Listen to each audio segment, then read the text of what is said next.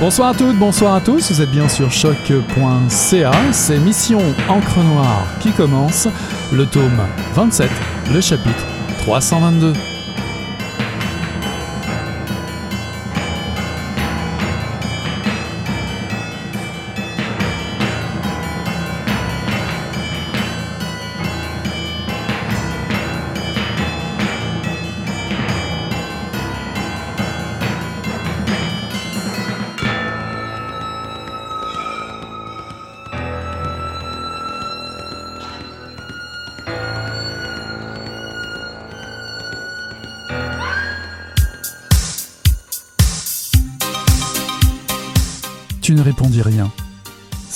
Ce que laisse à croire le montage.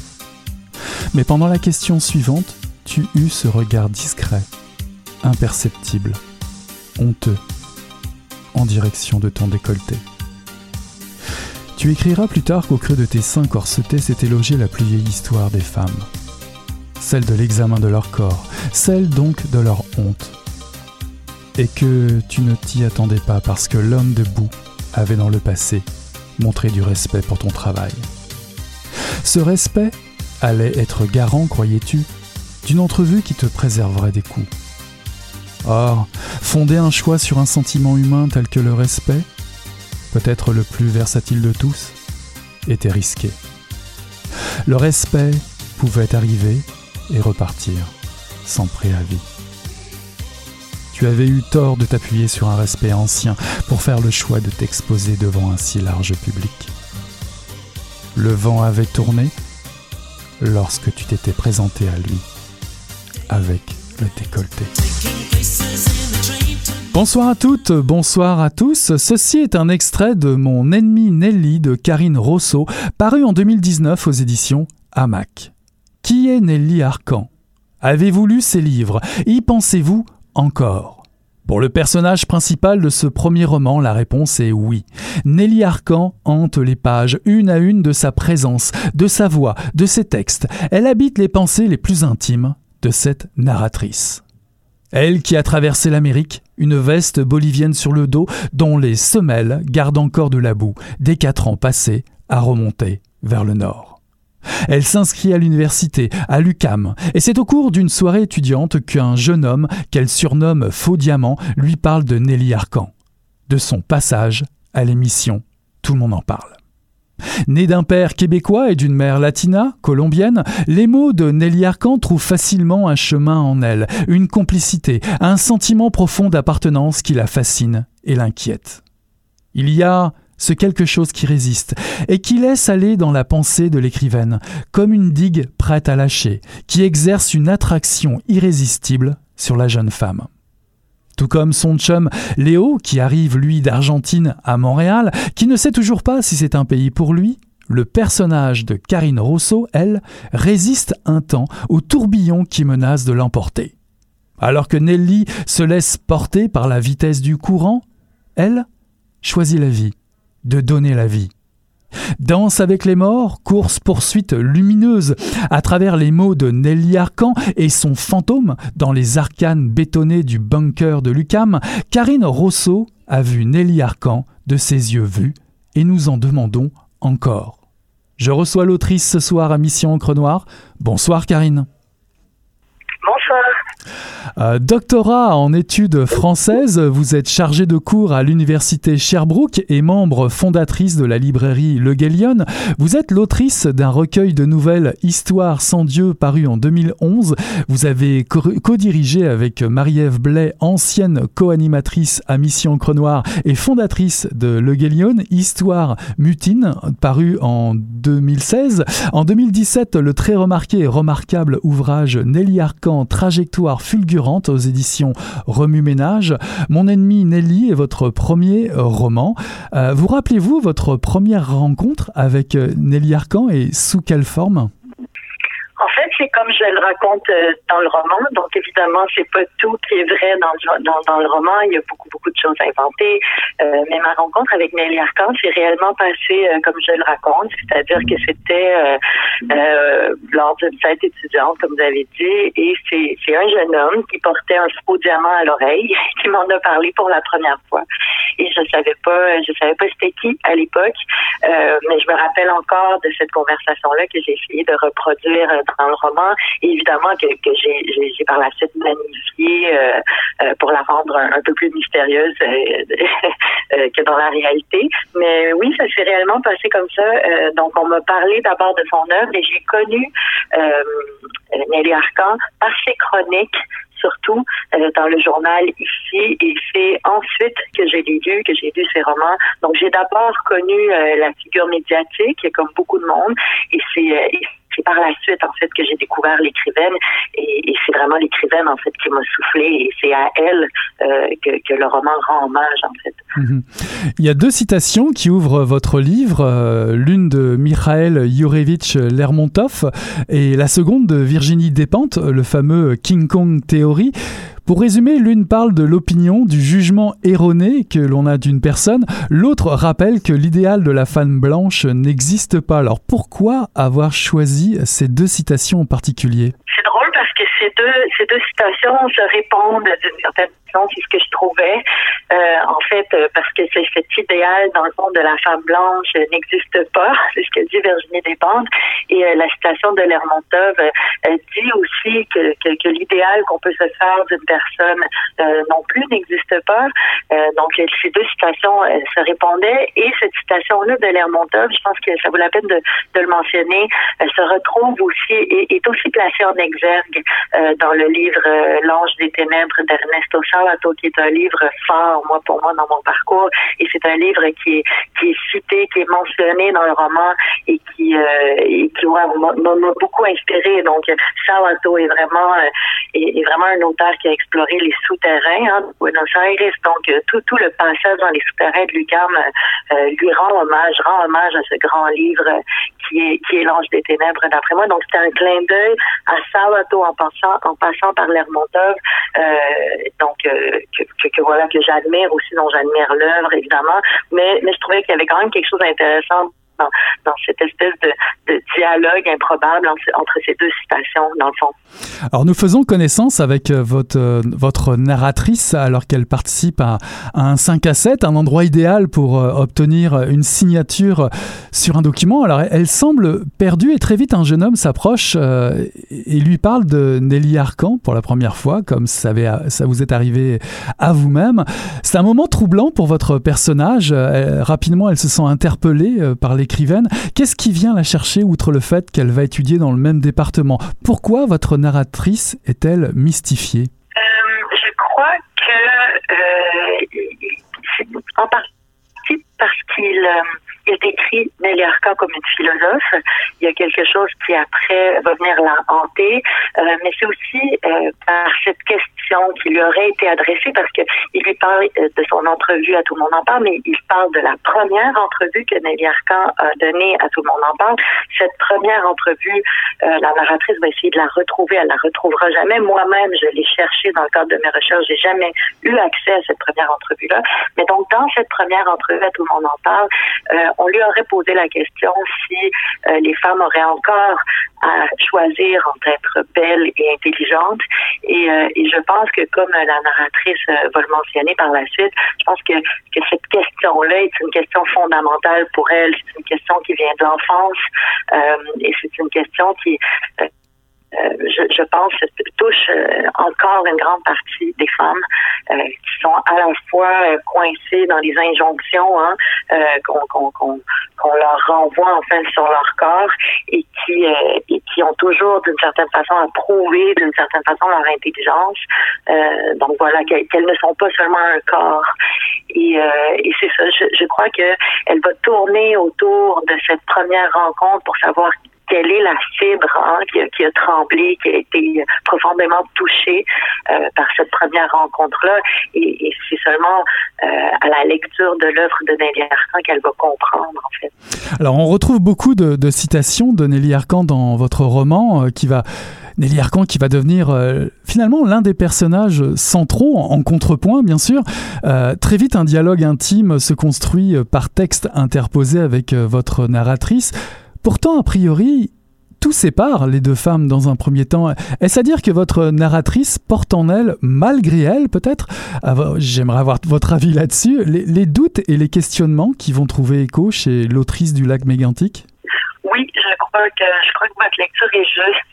Euh, elle, accuse Nelly d'un mal, parce que c'est ça, hein, c'est pour ça qu'elle l'accuse d'être son ennemi d'une certaine façon. Euh, donc elle accuse Nelly d'un mal qui est à l'intérieur d'elle et dont elle a tenté de fuir euh, en allant en voyage plusieurs années, en se, en délaissant en fait en euh, toutes les normes autour du corps des femmes, etc. Et elle pense à tort au moment où elle revient, elle pense à tort avoir dépassé en fait euh, ces injonctions-là. Elle, elle pense être au-dessus de tout ça. Et, euh, c'est en sentant les échos très profonds que provoque la parole de Nelly Arcan en elle, c'est là qu'elle va se rendre compte que non, tout ça est encore en elle, mais ça a été enfui, ça a été enfoui. Hein. Et donc, euh, elle n'aura pas le choix euh, d'affronter ses peurs, elle n'aura pas le choix d'affronter ses contradictions. Et, c'est un peu ça l'histoire du livre. Hein. C'est l'histoire d'une femme qui est obligée donc d'affronter ses démons euh, à travers les démons de Nelly Arcan. Et elle va, elle va être tentée de la suivre dans cette descente aux enfers, hein, dans cette pulsion de mort. Elle va être tentée de la suivre, euh, mais elle va, elle va bien heureusement, elle va, elle va comme déroger en fait à, ce destin-là et elle va faire un pas de côté. Elle va choisir la vie. Hein. Elle va choisir à la fois de donner la vie, et, euh, mais aussi de poursuivre la sienne. Et, euh, et voilà, c'est un peu, c'est un peu ça l'histoire du livre. Là, on, on, parle un peu de la fin là pour les auditeurs auditrices qui l'ont pas lu, mais mais mais enfin, je pense qu'il y a quand même. C'est pas non plus, euh, c'est pas non plus un gros punch. C'est pas non plus quelque chose qui que tout n'est pas construit sur la fin du livre. Là, je pense pas qu'il y a de grands grands dévoilements à la fin du livre. Je pense que le livre est plus euh, est plus dans cette forme d'intrigue, dans cette fatalité hein, qu'elle sent et qu'elle va réussir à contourner. À travers le récit euh, personnel et, intime euh, euh, de sa vie, la narratrice rencontre une galerie de personnages qui, chacun à leur manière illustrent ou reflètent certains des sujets les, plus, affirmés de, l'autrice Nelly Arcan. on, vous allez découvrir Pierre, Kiev, Lola, l'image de la mère, Léo, Noémie. Avez-vous construit cette cosmogonie de personnages autour j'allais dire, peut-être pas de personnages de Nelly Arcan, mais autour d'œuvres euh, de Nelly Arcan. Oui, en fait, euh, je, crois, c'est sûr qu'on est dans l'autofiction. Hein. Moi, je me cache pas que bon, c'est, un livre qui est quand même autofictionnel, donc qui est quand même basé euh, sur mes réelles amitiés, sur les gens qui se, situent réellement dans, dans, dans, ma vie. mais, comment dire, je pense que je les ai regardés, je les ai décrits comme si j'avais les lunettes hein, de Nelly Arcand, comme si j'avais mis ces lunettes à elle pour regarder la vie. Euh, donc euh, forcément, ça, ça, ça obscurcit les traits, hein, parce que euh, il y avait, il y avait une grande lucidité chez Nelly Arcand, mais il y avait aussi une façon implacable hein, de regarder la vie euh, et, regarder, de regarder les gens. Donc c'est pas tellement basé sur, euh, c'est pas tellement basé sur sur, les, personnages de Nelly Euh, c'est plutôt basé en fait sur, euh, sur voilà sur mes observations des gens autour de moi, de faire des amalgames, hein, de parfois réunir trois quatre personnes autour de moi pour former un seul personnage, euh, mais qui correspondrait effectivement un peu à l'univers de Nelly Arcan, sans nécessairement m'inspirer de réels personnages arcaniens. Je sais pas si la nuance est, claire, mais enfin, euh, ouais. Ah oui, tout à fait. Euh, narcissique, écrivaine sulfureuse, provocante, sexy, escorte. Les premiers échos euh, que votre narratrice perçoit de Nelly Arcan euh, ne la font pas fuir, et bien au contraire, l'intrigue. mais à votre avis, est-ce encore ce que l'on retient malheureusement de l'écrivaine encore aujourd'hui?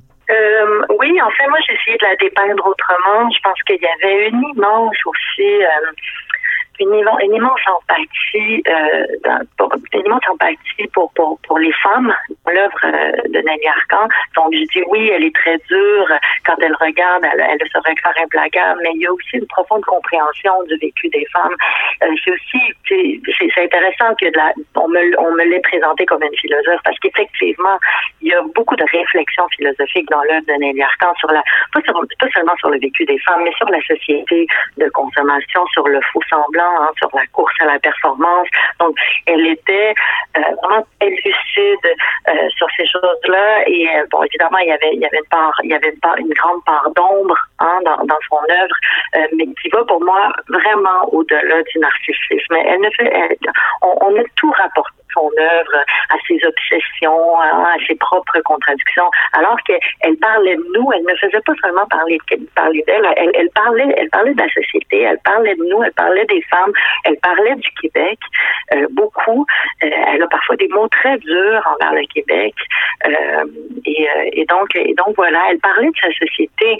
Il y, a, vraiment quelque chose, il y a un regard sociologique, non seulement philosophique, mais aussi sociologique dans l'œuvre de Martin et ça, j'ai vraiment essayé d'aller chercher des citations qui, pouvaient souligner en fait le, grand apport euh, pour la réflexion euh, sur notre société qu'elle nous a apporté en fait.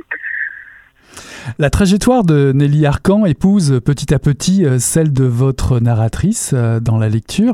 C'est une véritable galaxie ou un, trou, trou, noir qui menace de tout avaler. Votre narratrice est Nelly Arcan.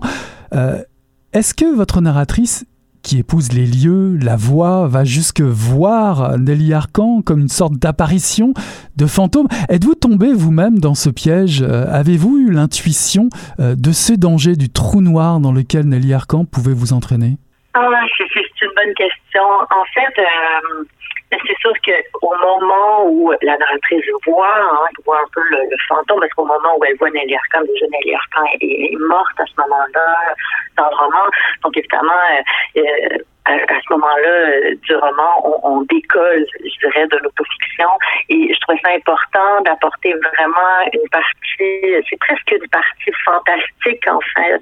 il, y a, quelque chose de l'étrange, en fait, euh, dans cette partie-là du roman que je trouvais euh, intéressant parce que ça oblige le lecteur à quitter justement euh, la, lecture littérale, en fait. À, ce moment-là du roman, le, le lecteur ou la lectrice est obligé de se rappeler qu'il y a une grande partie de fiction dans ce roman-là. Et ça, je trouvais ça important de le faire.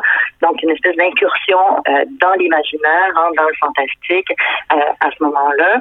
Euh, par contre, j'entends dans votre dans votre question quelque chose qui, qui, m'est adressé très personnellement, c'est-à-dire que que oui, je pense que j'ai senti pour écrire ce livre-là, j'ai été plongée dans l'œuvre de Arcan pendant des années. Et oui, j'ai senti, pour être totalement honnête avec vous, oui, oui, j'ai senti à un moment qu'il y avait qu'il y avait euh, un réel danger à rester là longtemps dans, cette œuvre-là et de, de me l'approprier ou de m'identifier à cette œuvre-là longtemps.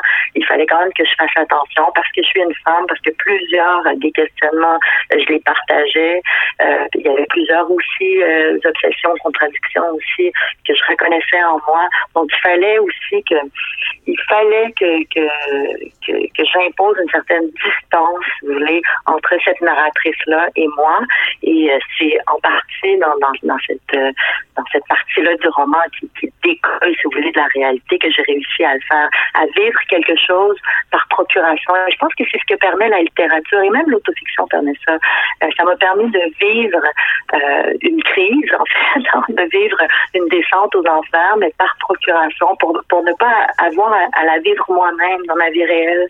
Je pense qu'il y avait quelque chose et, et je pense encore que c'est ce que permet la littérature, entre autres pour les écrivains, mais aussi les écrivaines, mais aussi pour euh, les lecteurs et lectrices. Hein. On, quand on lit euh, une histoire, on, on, on, la vit aussi par procuration. Euh, donc avec avec les grands, avec les, les, les, grands écrivains, écrivaines de ce, de ce monde là, qui sont allés explorer les bas-fonds de l'humanité, qui sont allés explorer la partie la plus noire hein, de notre psyché. Moi, j'ai fait toutes sortes de voyages et, et je leur suis tellement reconnaissante à, à, ces écrivains-là comme comme Dostoïevski, comme Malcolm Murray, comme Virginia Woolf, comme Marguerite Duras, euh, comme évidemment Ernesto Chavato. Euh, même, euh, je, suis reconnaissante même envers la démesure de Victor Lévy-Beaulieu. C'est des écrivains qui m'ont permis de vivre des choses, de faire des voyages réellement. Donc, je pense que ça fait partie des grandes, grandes qualités de la littérature. Alors ce danger ou cette perception euh, du danger à, travers, je dirais, les, trous noirs où la littérature ou les écrits de Nelly Arcan peuvent plonger euh, votre narratrice ou même vous-même, c'est peut-être déjà ce qui explique euh, votre choix de titre ici. Complètement, complètement. Il y a, ça. elle voit le danger, elle sent le danger, mais évidemment, elle, se trompe de cible. Je pense que c'est ça qu'on comprend à la fin du roman et on le comprend petit à petit. Hein mais elle se trompe de cible. Elle pense que Nelly Arcan est son ennemie euh, et donc elle va essayer de la fuir. Hein. Euh, durant tout le roman, elle essaie de la fuir à chaque fois et elle à chaque fois, elle est, elle est attirée à nouveau, vraiment un peu comme un trou noir, comme vous disiez euh, très justement. Donc, elle, est attirée, elle est absorbée par cette obscurité euh, à chaque fois, euh, jusqu'à temps qu'elle se rende compte que ça sert à rien de la fuir. Il faut l'affronter, cette obscurité, puisqu'elle est en elle. Euh, en, en l'attribuant à Nelly Arcan, elle se trompe de cible. Alors, euh, alors c'est en reconnaissant que cette obscurité fait partie d'elle, hein, que ces doutes font partie d'elle, qu'elle va réussir euh, d'une certaine façon à s'en affranchir. Alors on sent le couple euh, Léo et la narratrice un peu perdus à leur arrivée à, Montréal, bah, perdus comme des immigrants de, fraîche date. Et j'ai trouvé intéressant ce parallèle que vous faites entre l'immigration et, la perte de repères, qui n'est pas fortuite finalement de votre narratrice autour des idées de Nelly Arcan et la, société qu'elle redécouvre. Alors, en parlant d'ennemis, euh, est-ce que Nelly euh, permet à votre narratrice de, de redécouvrir, de comprendre les codes, ces codes, ces nouveaux codes auxquels elle, euh, elle a du mal à répondre? Oui, je pense que c'est-à-dire votre lecture est juste au, sens où effectivement le fait que cette narratrice leur revenait de voyage de plusieurs années où, euh, où elle avait l'impression d'être passée de l'autre côté hein, du miroir de la vanité, hein, c'est un peu ce qu'elle dit, euh, parce qu'elle vend des bijoux et tout, et parce que justement elle, elle, ne se maquille plus, elle se rase plus, et hein, quand on est en voyage, elle a vécu de façon très très hippie, donc complètement détachée hein, de ces injonctions-là euh, normalisantes, là, pour le dire comme ça, là, euh, sur le corps des femmes. Et donc, euh, quand elle revient euh, et qu'elle regarde sa société, parce qu'elle est née, elle est née au Québec, mais elle revient avec un regard neuf et elle revient en, en, en, pouvant justement analyser sa société à travers donc ce regard-là arcanien et elle se rend compte en fait que bon premièrement elle, n'est pas affranchie du tout de ces normes-là euh, qu'elle se elle se croyait affranchie mais elle ne l'est pas. Elle se pensait au-dessus de ça et elle ne l'est pas. Et elle va retomber hein, encore là. Et c'est tout le pouvoir hein, des, des injonctions euh, qui proviennent de la société. C'est-à-dire que ce ne sont pas des forces nulles. Au départ elle pense qu'elle va arriver à, à tenir. Mais quand on reste dans un endroit ben, peu à peu, euh, on est influencé euh, par ces forces-là euh, qui, qui sont justement, encore une fois, je me répète, mais qui sont encore des injonctions. Et ça prend, ça prend énormément, énormément d'énergie résister aux normes genrées. Et ça, c'est pas juste moi qui le dis, déjà Simone de Pouvoir le disait au milieu du 20e siècle. C'est-à-dire que on impose tellement de choses sur le corps des femmes, sur l'image des femmes, etc. Évidemment, il y a des femmes qui résistent. et je crois résister euh, sur certaines, euh, je crois résister à certaines choses, mais évidemment, j'arrive pas à, résister sur tout et, c'est très, c'est très dur pour les femmes euh, de résister à tout. Et comme, et comme Nelly Arcan, voyait toutes ces forces-là, voyait toutes ces pressions-là, on était très consciente. On lui demandait euh, de réciter, on lui demandait de réciter parce qu'on lui disait, mais oui, mais si vous avez la force, puis si vous avez la clairvoyance, la lucidité euh, de voir toutes ces pressions-là, pourquoi vous n'êtes pas capable de résister? Et elle, au contraire, elle, répondait en disant, mais non, c'est parce que je vois, euh, je vois l'effet qu'ont ces, ont ces forces-là, ces pressions-là sur moi que je suis capable d'en parler. Donc, elle était comme prise, elle était prise dans, dans oui, non, on a beaucoup souligné que c'était des contradictions. Oui, c'était en quelque part, à quelque part, c'était en partie des contradictions, mais c'était, ça allait plus loin des contradictions. Au contraire, euh, elle était une des meilleures personnes pour en parler puisqu'elle en souffrait. Alors à la lecture de votre essai, euh, je veux dire en commun, collectif, euh, trajectoire fulgurante, j'avais noté la citation de Pascal Quignard que vous aviez euh, que vous avez mis en exergue de votre texte, votre texte personnel, qui dit ceci, je cite, enfin en tout cas je paraphrase, le langage est foncièrement lié au désir de domination sociale, sa fonction est le dialogue, et le dialogue de nos jours, c'est la guerre. Alors, est-ce que votre narratrice a le pressentiment d'être au milieu d'une guerre des sexes et que, justement, Nelly Arcan serait une sorte de, disons-le, kamikaze? C'est intéressant. Euh, la figure de, la kamikaze est, intéressante parce que c'est une figure sacrificielle. Hein. le ou la kamikaze va euh, mourir et, va, il va même souvent tuer, mais enfin va mourir euh, pour une cause. Et on, a, on a beaucoup fait de l'œuvre de Neraka, évidemment de la vie de Neraka, on a beaucoup fait une œuvre du renoncement, hein, une figure de quelqu'un qui, dit enfin la vie n'en vaut pas la peine, voilà, je vais me tuer et tout. Évidemment, son suicide est venu un peu comme valider euh, cette hypothèse-là qu'on faisait sur son œuvre et sur sa vie. Alors que pour moi, la figure de, du sacrifice, de, de, de, la femme sacrificielle est quand même très importante dans l'œuvre Nelly Arcan et euh, elle va la souligner de toutes sortes de manières. Elle va souligner entre autres les parallèles entre les prostituées et les femmes qui euh, et, les sœurs hein, qui, qui, qui, euh, qui, lui enseignent dans, dans, dans à l'école secondaire. Donc, il y a comme toute une...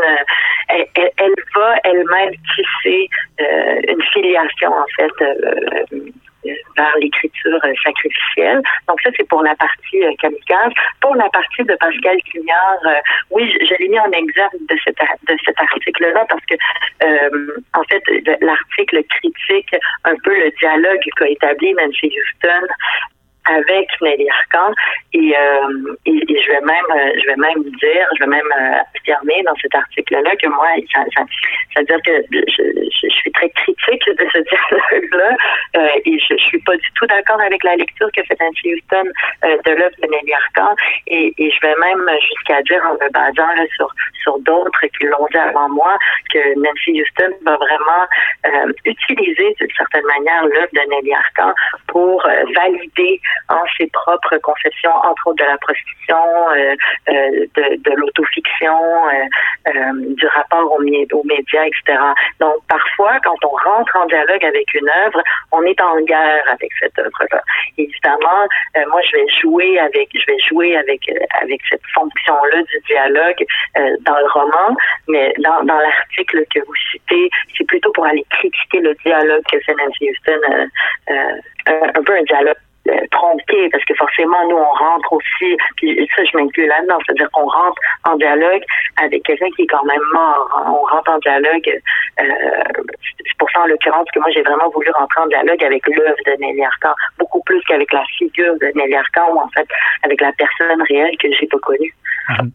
Nelly Arcan nous donne à lire un monde divisé en, en schtroumpfettes et, et, en larves, une vision apocalyptique où la femme sera au cœur de la descente aux enfers, et une descente que votre narratrice va connaître, vous en parliez tout à l'heure, dans les couloirs euh, de Lucam. Euh, il y a une scène assez incroyable, il y a une scène euh, extraordinaire, je dirais, euh, on va dire un petit peu euh, de science-fiction, où finalement euh, Nelly Arcan apparaît dans un délire en plein un tribunal euh, coupable, évidemment coupable de tout. Euh, comment êtes-vous Comment cette scène vous est venue Et, d'ailleurs, on peut même préciser que peut-être pour votre narratrice, cette scène-là en particulier euh, produit une fracture sur votre personnage, une fracture définitive? Oui, ben cette scène-là, j'ai cherché, j'ai cherché longtemps la, la, clé en fait, hein, parce que tout le roman tend euh, vers cette fin-là qui est un peu annoncée. Hein. Le roman est un peu, euh, c'est un peu la, la, la, chronique d'une mort annoncée, euh, pour, pour paraphraser Garcia Marquez. Mais il y a, un peu, donc c'est ça, oui, le roman tend toujours vers la fin. Donc moi, j'écrivais en maintenant cette, tension-là. Pour moi, c'était très important de maintenir cette tension-là vers la fin, mais mais je l'avais pas trouvé nécessairement. donc j'écrivais, j'écrivais, je me disais, il faut falloir que je trouve, il va falloir que je trouve euh, qu'est-ce qui va arriver à cette à cette narratrice-là. Et c'est quand j'ai lu Paradis clé en main et quand que j'ai trouvé la clé, là, sans faire de mauvais jeu de mots, mais c'est quand j'ai lu la scène de, de la mise à mort du personnage euh, de, de, de, la narratrice de Paradis clé en main que, que j'ai trouvé la clé parce que je parlais de figures sacrificielles, on parlait de kamikaze quand on meurt, quand on meurt hein, euh, pour une cause, c'est qu'on meurt euh, d'une certaine façon, on, on, en, on embrasse, euh, la, culpabilité collective. Hein, on meurt ben, dans, dans, dans, la chrétienté, on meurt pour pour absoudre. Hein. Il, y a, quelque chose de, de la rédemption là, dans, ce sacrifice-là. Et donc, c'était dit de façon tellement claire euh, dans la fin de Paradis clé en main, c'est-à-dire que quand elle, choisit sa mise à mort, parce que c'est l'histoire d'une narratrice qui, va choisir le, le, suicide assisté, et elle va choisir sa mise à mort, et sa mise à mort est une condamnation dans laquelle elle va répéter je suis coupable de tout. Et donc là, le lien encore là avec le sacrifice et cette, et cette prise en charge de la faute collective était tellement claire. Euh, elle venait vraiment, comme si vous voulez, éclairer ou, enfin jeter un éclairage euh, non seulement sur l'œuvre de Nelly Arcan, parce qu'il est clairement dit, ah, moi je prétends pas que, que, cette scène-là, je l'ai écrite, là, il est clairement dit que, cette scène-là appartient à l'œuvre de Nelly Arcan, mais donc elle vient jeter un éclairage sur l'œuvre de Nelly Arcan, mais elle vient aussi jeter un éclairage sur cette culpabilité que ressent la narratrice aussi depuis le début du roman. Et euh, à travers donc cette mise à mort-là, euh, c'est la narratrice est elle aussi condamnée et se condamne elle aussi. Et euh, d'une faute collective, dont évidemment elle, ne porte pas, elle n'est pas coupable de tout ça évidemment, puisqu'elle se sent coupable. En tout cas, Le Monde est un texte qui s'écrit à travers euh, le texte ou les textes des autres. Il se peut, chères auditrices et auditeurs, que vous croisiez encore le fantôme de Nelly Arcan dans les murs de Lucam de nos jours. Elle laisse une empreinte immense dans la littérature québécoise, tout comme dans ce roman que je vous recommande chaudement, Mon ennemi Nelly de Karine Rousseau, paru en 2019 aux éditions Hamac. Merci beaucoup Karine d'avoir été notre invitée. J'ai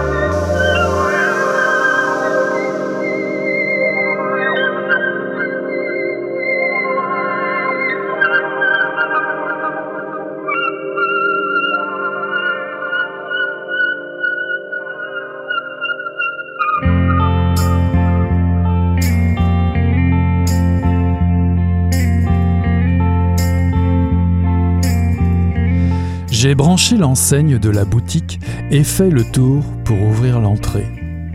Donner un coup de balai devant la porte avec deux heures d'avance sur l'horaire habituel. Les rues désertes exhalaient un parfum d'iode et de bout du monde.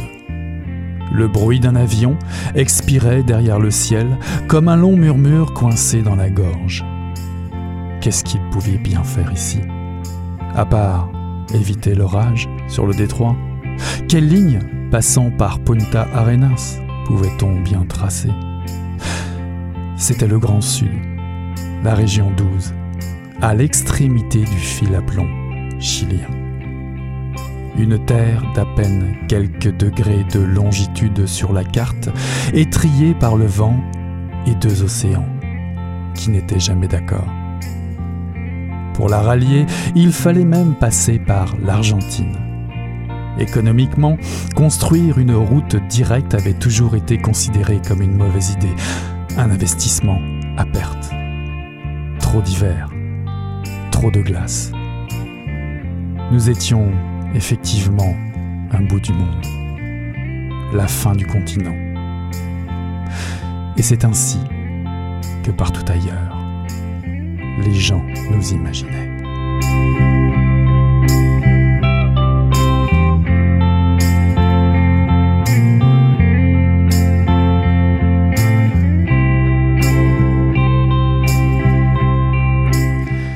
Ceci est un extrait de Il faisait beau et tout brûlait de Vincent Giudicelli, paru en 2019 aux éditions Annika Parence dans la collection Sauvage.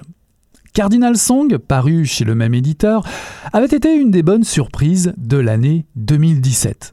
Vincent Giudicelli nous revient donc avec un très et trop court recueil de nouvelles au nombre de trois. Entrer dans le territoire narratif de l'auteur, c'est un peu comme faire ses valises pour une destination particulière, envoûtante, comme mettre les premiers pas sur un territoire singulier, où les personnages se heurtent à un destin a priori bien balisé. L'humanité est en détresse, l'ennui la menace, que ce soit sur les plages d'un resort en Tunisie au club Sahara, dans le grand sud chilien à Punta Arenas ou dans la banlieue de Melbourne en Australie. Les êtres sont abîmés par leurs conditions et s'échinent dans leur vaine tentative d'échapper à leur triste sort. À 46 ans, on se demande ce que l'on fait là à se mirer dans la mer Méditerranéenne, écrasé dans sa chaise longue alors que la routine gruge inlassablement les maigres espoirs de vivre autre chose. La vie de Julien, 16 ans, un fils souffrant d'amyotrophie spinale de type 2, ne laisse aucun répit à cette mère coincée dans sa vie, qui ressemble de plus en plus à un fantôme, un fantôme d'elle-même, alors que l'heure fatidique approche. Dans les eaux grises du détroit de Magellan, un jeune homme n'a Dieu que pour Maria, dont il est fou amoureux. Orphelin, avec son frère Benjamin, sourd et muet, ils préservent l'activité de cordonnerie héritée de leur père. Au bout du monde, les silences sont de longues secondes qui se posent sur la vie et révèlent des signes qui ne trompent pas. Enfin, si toutes les banlieues du monde se ressemblent, Kim et son chum Andrew choisissent de s'orienter vers les contre-allées de la vie. Ils fuient les commémorations lénifiantes, ne se laissent pas subjuguer par les modes de vie destructeurs. La vie, c'est fait pour s'évader. Un horizon s'ouvre ou se replie dans la courbe des pages de ce splendide recueil. S'il sombre dans le rouge par l'ouest, il s'éclaire pour nous ce soir par l'est. Je reçois l'auteur à Mission Encre Noire. Bonsoir Vincent Giudicelli. Tu as publié deux livres aux éditions Annika Parence, Cardinal Song, encensé euh, sur cette même antenne en 2017, et bien sûr ce Il faisait beau et tout brûlait paru en 2019 aux éditions Annika Parence. Comédien, scénariste, journaliste musical. Alors j'ai redonné un coup d'œil à une chronique publiée par la, pour la Blogothèque en 2015. Euh, ça date quand même un petit peu, mais, mais l'artiste que tu chroniquais en vaut le détour. Il s'agit de Dominica, euh, une de tes nombreuses influences musicales, en tout cas celle que je partage en commun avec toi. Euh, j'avais déjà bien accroché sur tes mots et j'ai retrouvé cette ligne, je cite, Se mettre à nu, écoper, c'est tout ce qu'on demande à un auteur. Plus loin, tu ajoutes cartographier avec une acuité rare un bout de carte de l'âme humaine. C'est un peu à ce à quoi tu nous invites dans ce trop court recueil, trois histoires du bout du monde pour des personnages perdus en équilibre instable. Dans quel contexte ont été écrits ces textes et pourquoi avoir choisi cela en particulier? Alors, on a choisi cela parce que euh, allaient bien ensemble et puis qu'il y avait, euh, il y avait cette, au milieu de, de, deux nouvelles qui étaient un peu, euh, un peu lourdes ou un peu pesantes, on peut dire, ou asphyxiantes, voire même, voire, pardon. il y avait cette cette région douce qui était, voilà, qui, qui, qui était la respiration du du recueil. le cadre de l'écriture, c'est toujours très différent parce que euh, ça peut partir euh, ça partir d'une envie euh, suite à une lecture que j'ai eue. Je sais que Franchir les frontières, la première nouvelle donc de la, mère et de son fils handicapé, ça ça me vient du cinéma de David Lynch que je que je citais déjà dans Cardinal Song et, aussi de cette auteure américaine Laura Kaziski qui est pas assez connue à mon goût et euh, qui, qui, cherche, euh, qui va rechercher des atmosphères, euh, on va dire tranquillement asphyxiantes. voilà. après la, deuxième nouvelle, c'était suite à une, ça se passe dans la cordonnerie, donc, et, c'est suite à, une visite dans une cordonnerie où voilà, j'ai vu arriver une très belle brume. Et, euh, et de là, j'ai voulu écrire euh, une histoire autour de ça. Et je me suis mis dans la peau d'un cordonnier. Et il se trouve que euh, l'inconscient a dû jouer parce que euh, j'ai réalisé après que mon arrière-grand-père était cordonnier. Voilà, pour la petite histoire. Et puis la nouvelle de, de Kim, c'est-à-dire la nouvelle qui se passe en Australie sur cette jeune trentenaire qui souffre d'éco-anxiété. Euh, elle m'est venue en écoutant l'album de Courtney Barnett, euh, le premier album. C'est une mhm. chanteuse pop rock euh, australienne. Mhm.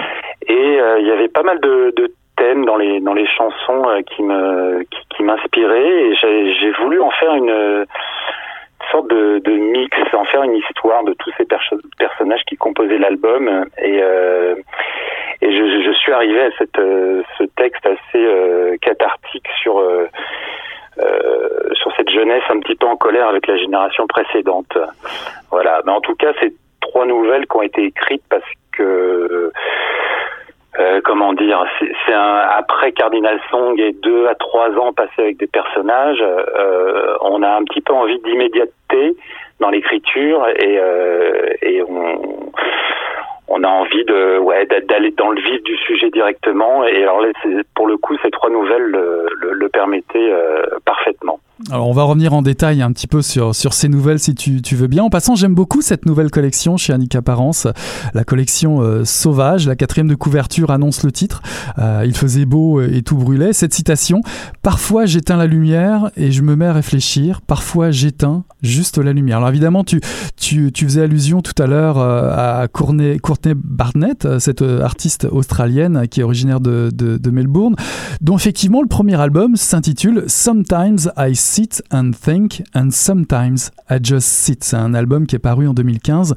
Et euh, d'ailleurs, elle est connue pour avoir fait un duo avec Kurt Weill euh, en 2017. Alors, une voix, elle a une voix quelque part entre Patti Smith, John Jett, euh, Chrissy Hind. Alors, déjà, pourquoi cette dédicace à, Courtney Barnett? Tu as commencé déjà à y répondre tout de suite, mais est-ce que cette personnalité, est-ce que c'est vraiment la personnalité de la chanteuse qui, t'a donné l'envie d'écrire cette nouvelle? Sans doute, ouais. Euh, c'est vrai que c'est une personnalité euh, qui, me semble, moi je la connais pas personnellement, mais elle me semble honnête et, euh, humble. Et ça, j'aime bien recevoir ça de la part d'un artiste. Euh, et son son album, euh, je trouve notamment cette chanson Deep Preston a quelque chose de on n'en a pas assez parlé, mais je trouve que c'est une chanson extrêmement importante euh, parce qu'elle parle de la, vie en banlieue euh, de Melbourne. Et pour moi, c'est la, protest song 2.0 euh, parce que là où Bob Dylan chantait l'espoir d'un monde un peu meilleur, avec Courtney Barnett et cette chanson, on a l'envie de vivre dans un monde pas trop pourri. Et donc j'aimais bien cette j'aimais bien ce qu'elle apportait en fait. J'aime bien ce qu'elle ce qu'apporte cet album au niveau de la la conscience euh, du monde qu'on a aujourd'hui. Je trouve que c'est un instantané euh, vraiment très riche euh, de, de, l'état du monde d'aujourd'hui. Pourtant, c'est un album qui est paru, je crois, en 2015, il me semble. Mhm. Et, pourquoi, tu, tu, vas me dire c'est un peu logique vu qu'on parle d'une artiste australienne, mais pourquoi situer cette nouvelle en Australie? Je pourrais d'ailleurs te poser la même question pour la Tunisie et, le Chili, et pourquoi pas Las Vegas pour Cardinal Song? Est-ce que le voyage, le dépaysement, est-ce que c'est essentiel pour ton écriture?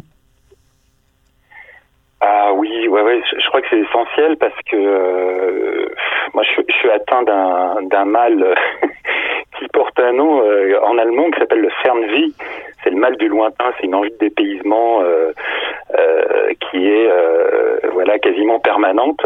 Alors il y en a qui sont qui ont le mal du pays, moi c'est vraiment le, mal du lointain. Et que ce soit l'Australie où j'ai eu la chance d'aller deux fois déjà, ou la Tunisie que j'ai pas j'ai vécu un petit peu mais j'ai pas vraiment je me suis pas senti chez moi je pense que ça peut-être ça s'est un peu télescopé aussi. C'est euh, là aussi l'inconscient joue. Hein, c'est évident sur la Tunisie. Quelqu'un qui se sent mal en Tunisie, bon bah forcément je vais euh, je vais c'est un sujet que je vais euh, un peu connaître. Et puis l'Australie parce que on a cette image un peu paradisiaque et et en Australie, il y a des, il y a des banlieues pauvres comme partout, donc pourquoi pas se faire télescoper justement cette euh, cette image du du paradis, de l'espace, euh, de, de, la liberté, avec quelque chose justement qui est très euh, très asphyxiant, qui est la, la, conscience que le monde est en train de est, sur la pente déclinante. Quant à Punta Arenas, alors là, c'est vraiment, ça fait partie de mes bouts du monde. C'est c'est un nom de ville comme Samarcande ou Lanbator qui me qui me fascine, qui je pense fascine pas mal de, de monde.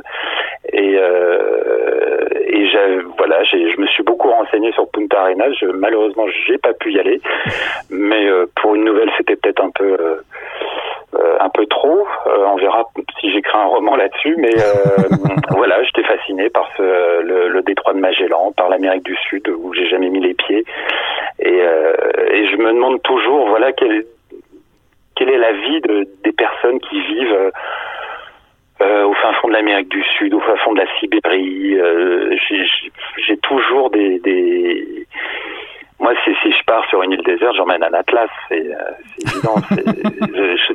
C'est complètement. Je passe des heures sur euh, Google Street View, Google Maps, tout ça, et je vais dans des, je vais dans des coins complètement improbables. Pas, pas forcément les les plus beaux d'ailleurs, euh, mais euh, une avenue de Novosibirsk m'inspire, peut m'inspirer une histoire après quelques minutes à, regarder la photo. Hein. C'est vraiment, euh, je sais pas si c'est pathologique, mais en tout cas, ouais, j'ai un désir de d'ailleurs et de connaître l'ailleurs et surtout d'y avoir des habitudes en fait.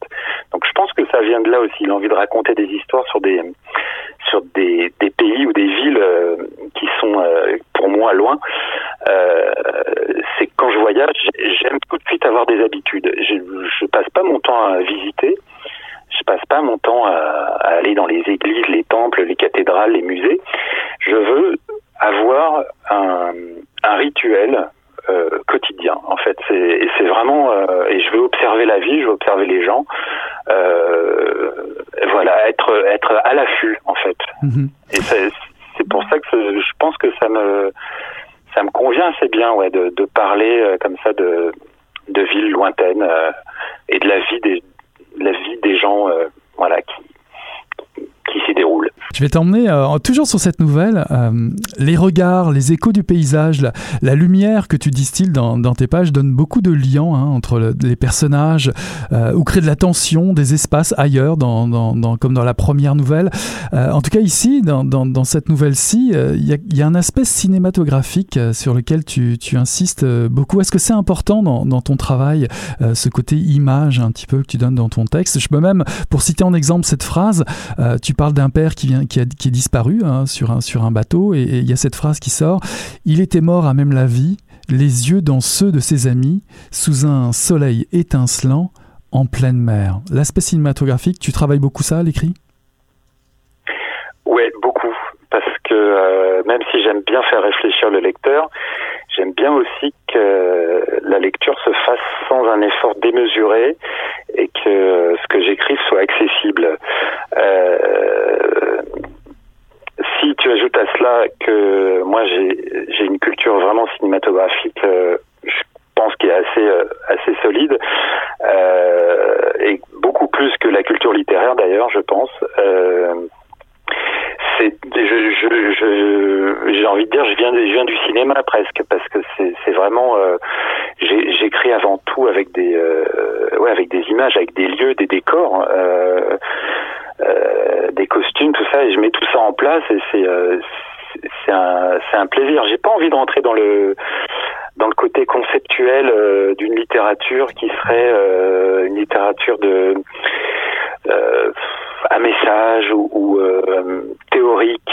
Et j'ai envie que ça reste très très physique, très concret. Et, et j'ai pas envie de euh, de décrire, euh, par exemple, le, le, le caractère d'une personne, euh, sauf si je décris la façon dont elle vit, euh, dont elle parle, dont elle se déplace, euh, qui sont ses amis, tout ça. J'ai envie que tout ça reste très concret et très accessible à lire. J'ai pas dit facile, hein, j'ai dit accessible même si c'est facile, c'est très bien, mais mais euh, je veux pas je veux pas compliquer les choses et je pense que le cinéma vraiment pour ça, en tout cas le, le passer la littérature au filtre du cinéma avec beaucoup de comment en, en tenant bien son sujet vraiment par le col et en et en étant euh, exigeant avec soi-même et avec les mots parce qu'il s'agit pas de faire un scénario, eh ben je pense que c'est une c'est une, une manière qui me convient à moi d'écrire en tout cas et je n'arrive pas à écrire autrement vraiment. Mhm. Alors parlant de cinéma, tu en parlais au tout début de cette entrevue, tu parlais de David Lynch euh, concernant la toute première euh, nouvelle euh, du recueil où là j'ai trouvé que tu t'aventurais sur d'autres terrains où je ne t'avais pas encore vraiment lu, le terrain de l'angoisse, le terrain du, mystère, l'énigme que représentent ces deux femmes qui se croisent dans un club de voyage en Tunisie. Quel a été le, le contexte de la création de cette nouvelle? Alors justement, ouais, je voulais euh, au départ, je voulais écrire, quelque chose de très mélo, euh, et j'étais parti pour ça, euh, pour quelque chose de très larmoyant, voilà, entre cette mère et son, son fils handicapé. et puis à mi-chemin, c'est vrai que le le, côté suspense, thriller, et c'est imposé. C'est vrai que si, on si on étirait la nouvelle, ça pourrait faire, je pense, une peut-être une, si ce n'est un roman, en tout cas une, une belle novella sur euh, sur ce thème-là, sur sur quelque chose d'un peu, on, on, pourrait très bien aller dans le policier. mais j'avais envie depuis longtemps et ce sera peut-être pas ma seule expérience d'aller dans le un genre qui s'appelle le slipstream, un genre de science-fiction dans lequel les événements arrivent de manière irrationnelle en fait. Euh, donc tout ne repose pas là-dessus sur le slipstream, mais euh, toujours est-il qu'on peut euh, lire la, dernière partie le dénouement de cette nouvelle de deux façons. Et c'est ce que je, je cherchais je cherchais à faire.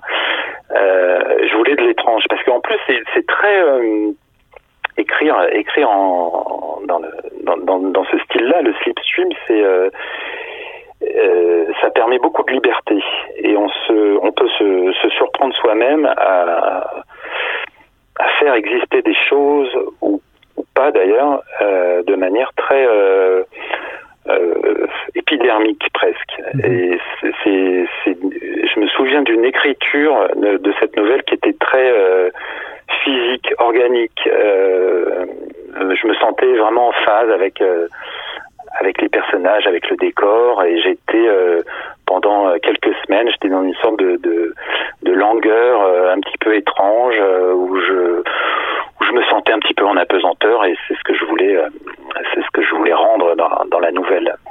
Alors je te rassure, ça fonctionne parfaitement bien.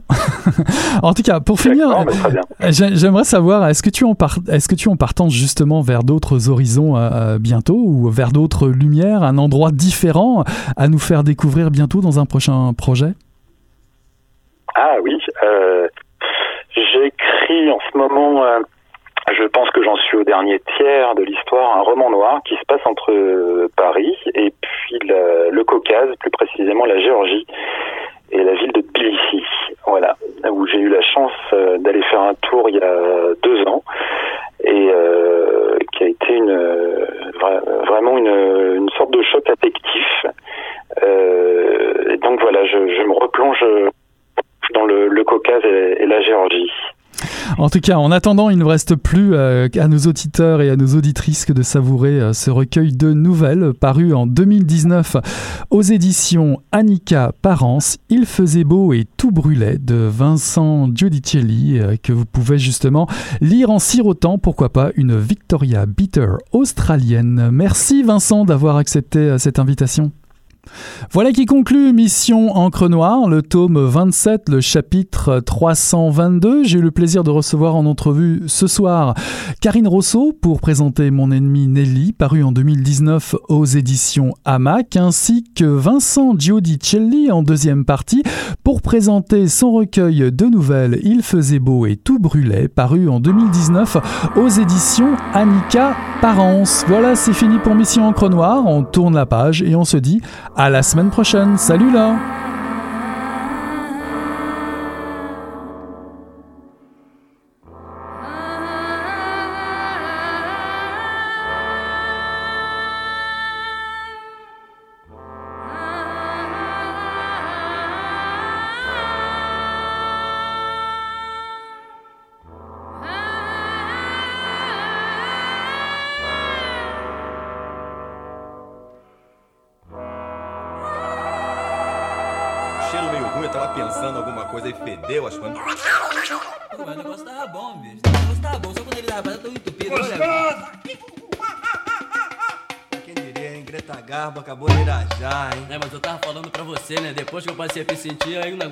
diferente.